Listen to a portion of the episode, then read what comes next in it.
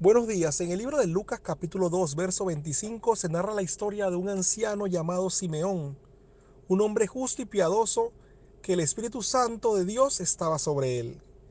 Y había recibido de parte de Dios un mensaje que no vería la muerte antes que viese al Salvador. Me llama la atención que Simeón, a pesar de los años y su testimonio de justo y piadoso, no perdió por eso la sensibilidad de escuchar y atender la voz de Dios y lo más importante, obedecerla. En el verso 27 dice Lucas que Simeón un día, movido por el Espíritu Santo, vino al templo. En tiempos de una condición lamentable espiritualmente en el pueblo, en donde la fe no era lo que prevalecía y cada uno estaba en modo sálvese quien pueda, a pesar de todo esto, Simeón seguía creyendo en la promesa de Dios y su dirección. Y es atraído a un encuentro con Dios especial en el templo. Pero ese día también estaba Ana, una profetisa que también cultivaba una relación con Dios constante y apasionada, a tal punto que su devoción a Dios era algo valioso para ella. Estos días son de recordatorio y reflexiones de señales del cielo al mundo. No son días de afanes, derroches y desenfrenos ilimitados. Hagamos una pausa y no olvidemos el sentido de la decisión de Dios de enviar a su Hijo al mundo y que éste eligiera como su lugar de estreno un humilde pesebre.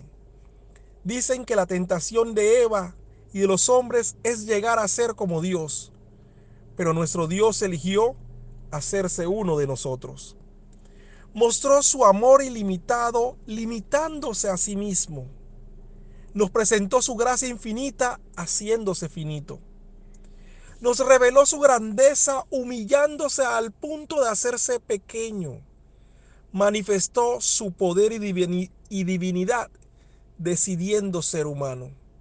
Y nos compartió su vida eterna haciéndose un simple mortal. Muchas veces no entendemos de qué se tratan las decisiones de Dios. Pero peor puede ser que no reconozcamos, como dice Lucas 19:44, el tiempo de su visitación.